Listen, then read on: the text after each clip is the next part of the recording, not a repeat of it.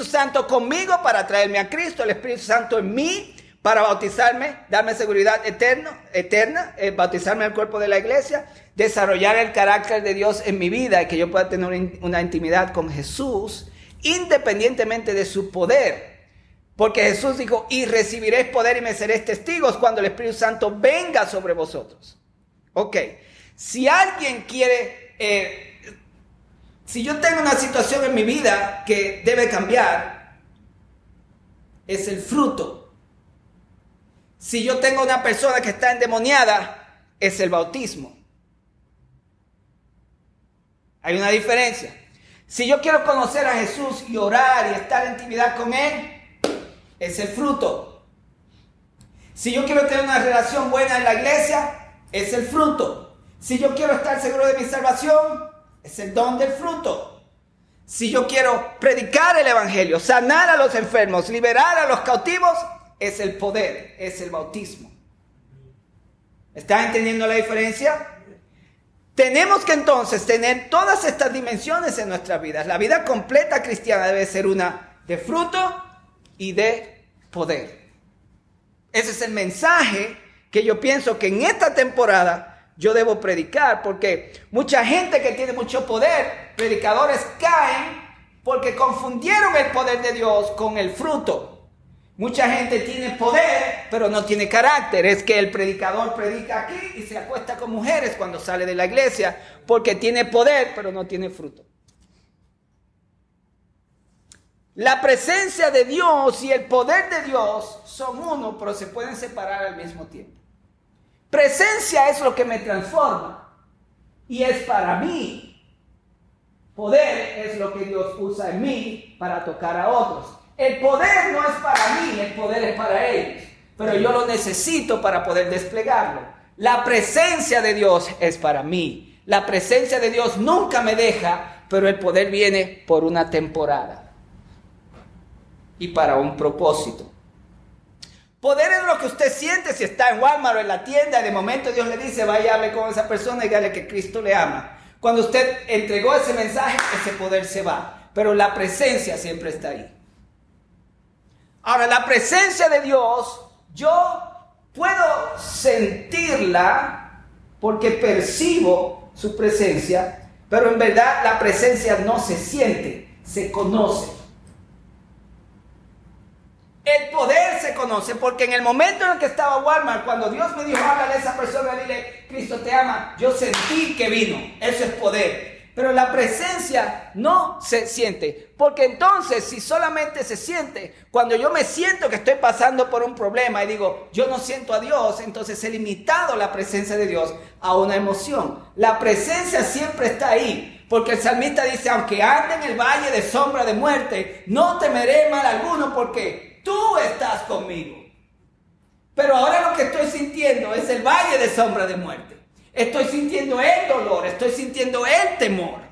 Pero tengo que pararme en la palabra y por la fe saber que aunque no sienta que Dios está ahí, Dios está ahí porque Jesús dijo, he aquí yo estoy con vosotros hasta el fin del mundo. Y no solamente eso, sino que envió su Espíritu Santo y yo soy el templo del Espíritu Santo. Yo no tengo que sentir a Dios para saber que Dios está conmigo, porque su palabra dice que Él está conmigo y que Él está en mí.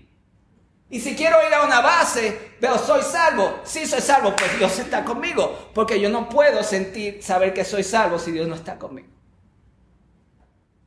Entonces la presencia se conoce, el poder se siente. Necesitamos entonces la presencia y el poder. La transformación viene con la presencia. La sanidad, los milagros, las maravillas vienen con el poder. La presencia siempre está ahí, el poder viene para una situación específica temporalmente. Por eso, yo no puedo ir al hospital, yo voy al hospital todas las semanas. Oh, esta semana, increíble. Un hombre ciego, ciego,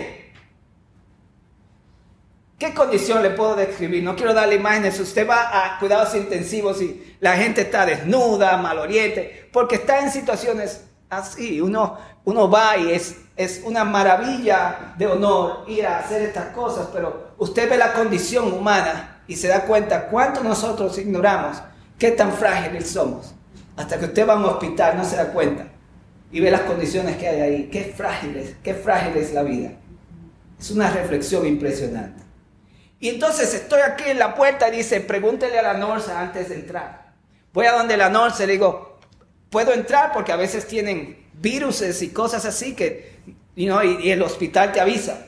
Y hay que orar, el, el capellán en este caso, hay que orar desde la puerta. Y si dentro de la habitación hay un familiar, es impresionante. Se levanta el familiar, pone la mano en el cristal para que, para que te está tocando la mano porque hay esa desesperación de que la persona necesita oración. O me llama otra noche y me dice, mira, ve a este paciente que a ver si Dios hace un milagro. Hay fe en el hospital porque saben que lo que hay allá es muerte. Y cuando ven un pastor predicando, la gente está hambrienta por Dios, aunque no crean. Es así, cuando la gente se ve en esa situación, la fe puede nacer como el ateo que antes de yo entrar maldijo. Yo soy el pastor tal. Ah, F, F, F, F, F, F. Pero está bien, pero no me hable de Dios. Está a punto de ser amputado con cirrosis crónica, el estómago lo tenía así de grande, le van a cortar la pierna y el hombre está maldiciendo porque tiene una vida de muchos conflictos, su familia lo dejó, etcétera, etcétera. Su esposa fue la que me llamó y, bueno, no me hable de Dios. Y yo pues fui ahí, le estoy dando un vasito de Coca-Cola, la Norse está preparándola para la operación y el hombre habló y habló y cada vez que hablaba decía una F. Como a los 15, 20 minutos, de yo estar ahí. No hablé de Cristo, no oré, simplemente yo estaba ahí, ayudando.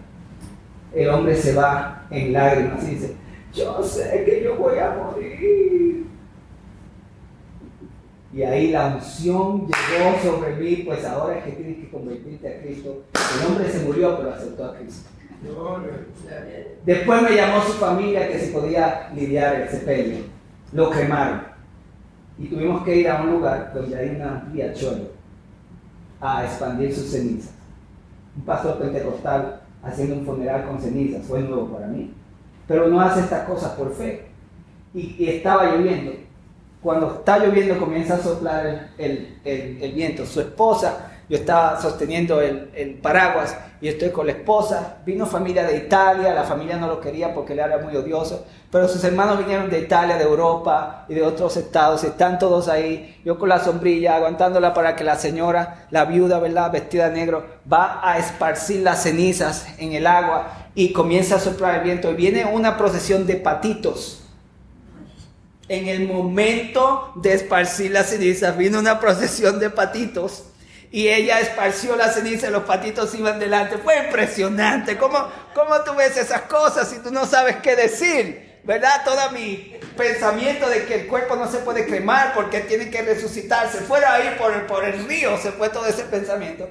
Pero estamos en el hospital viendo estas cosas pasando y Dios se glorifica. Y este cieguito, voy donde la señora me dice, sí, sí, puedes entrar, nada más que está ciego.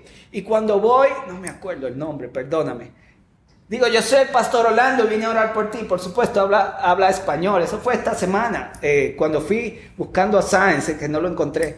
Y, el cieguito, le digo, yo soy pastor y, vengo a orar por ti.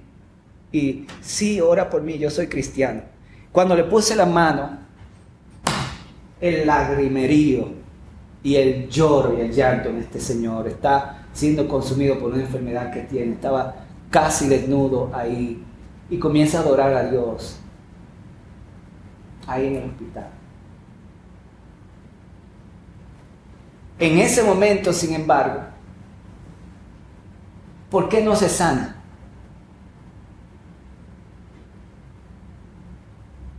Yo no puedo pretender que porque yo he visto otros sanados en el ministerio de nosotros, yo mismo haciendo un milagro que Dios me sanó de una enfermedad renal, ir ahí a predicar sanidad porque no siento el poder de Dios venir para eso.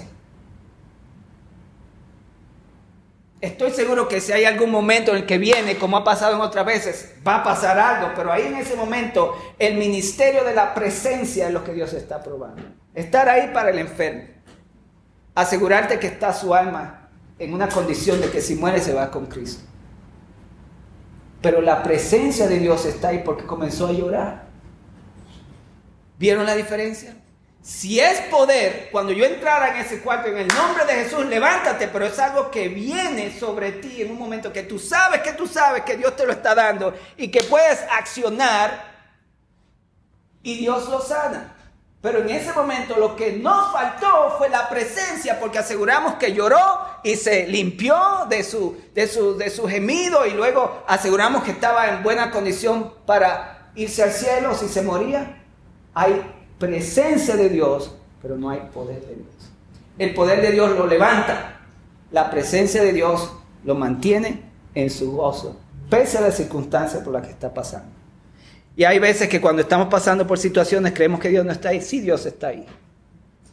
Pero es su presencia para sostenerte a través de esa situación, no necesariamente el poder de Dios. Entonces, yo estoy hablando del Espíritu Santo y conocer estas dimensiones nos ayudan a buscarlo correctamente. Si usted quiere salvación, tiene que aceptar a Cristo como Salvador y ser el, templo del Espíritu Santo. El Espíritu Santo quiere que usted sea parte de una iglesia donde usted sea, crezca espiritualmente y encuentre su don y cuál es su posición en el cuerpo de Cristo. El Espíritu Santo quiere que usted aprenda a tener intimidad con Dios porque su presencia está, está ahí, aunque esté pasando por lo que esté pasando. Y la madurez espiritual es que aprovechamos esa presencia para tener intimidad con Dios. Y en fe decir, aunque se esté cayendo el mundo a mi alrededor, yo sé que tú estás conmigo y hay crecimiento ahí. Y entonces en ese proceso decirle, Señor, tengo esta necesidad. Pero mucha gente no, se, no acude a Dios porque cree que no está ahí y pierde fe en ese sentido. Pero si usted quiere poder, que yo creo que es para todos ustedes, si usted quiere poder, está muy claro la palabra de Dios. Voy a leer estos versículos y voy a, voy a concluir. El Espíritu Santo es el Espíritu de Cristo, no tenga duda. El apóstol Pablo habló de eso, que el Espíritu de Cristo está en nosotros.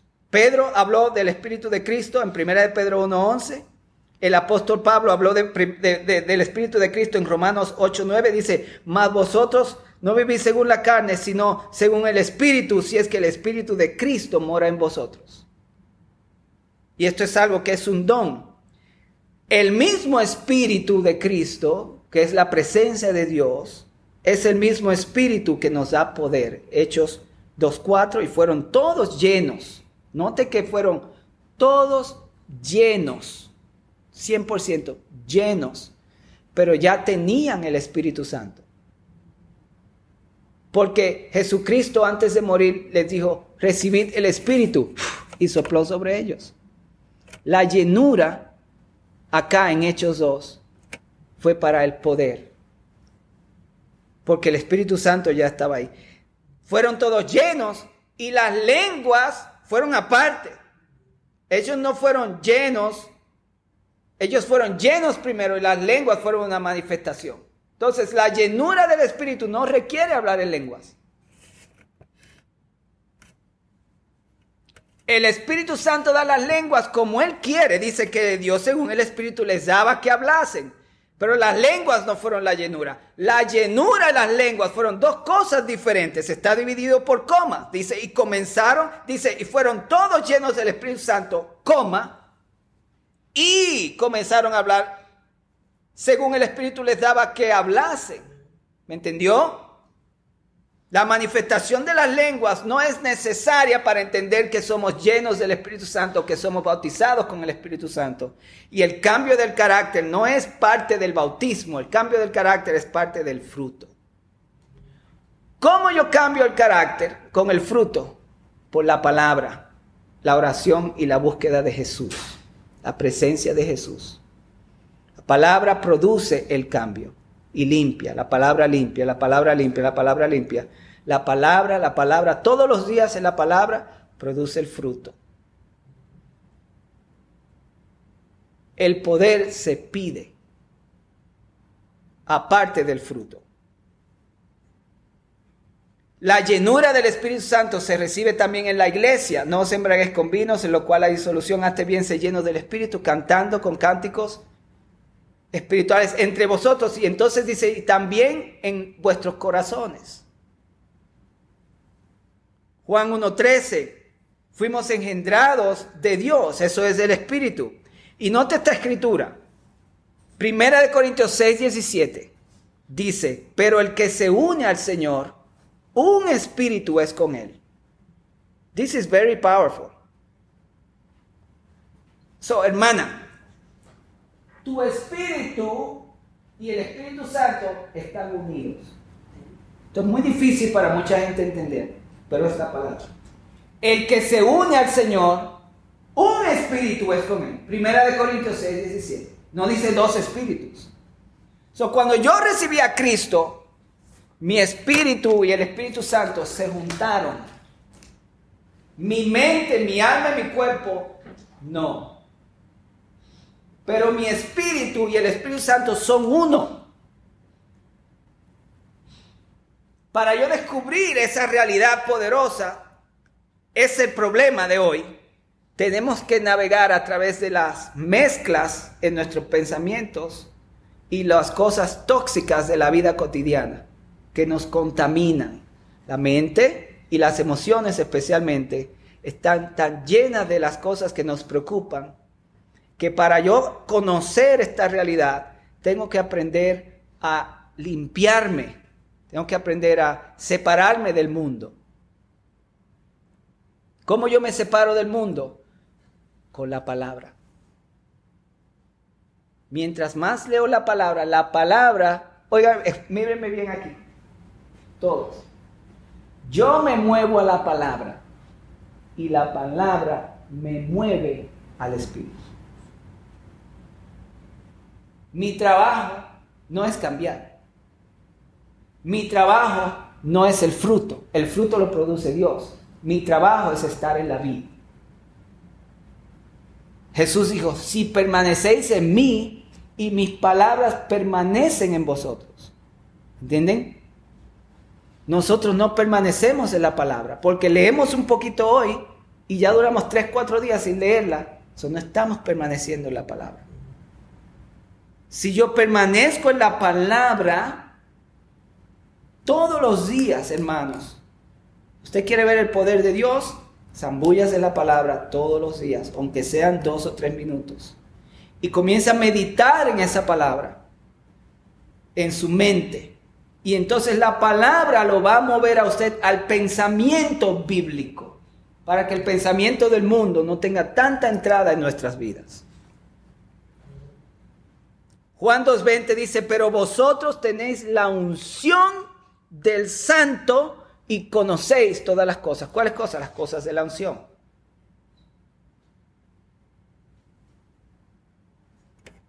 Debo concluir ya porque el tiempo apremia.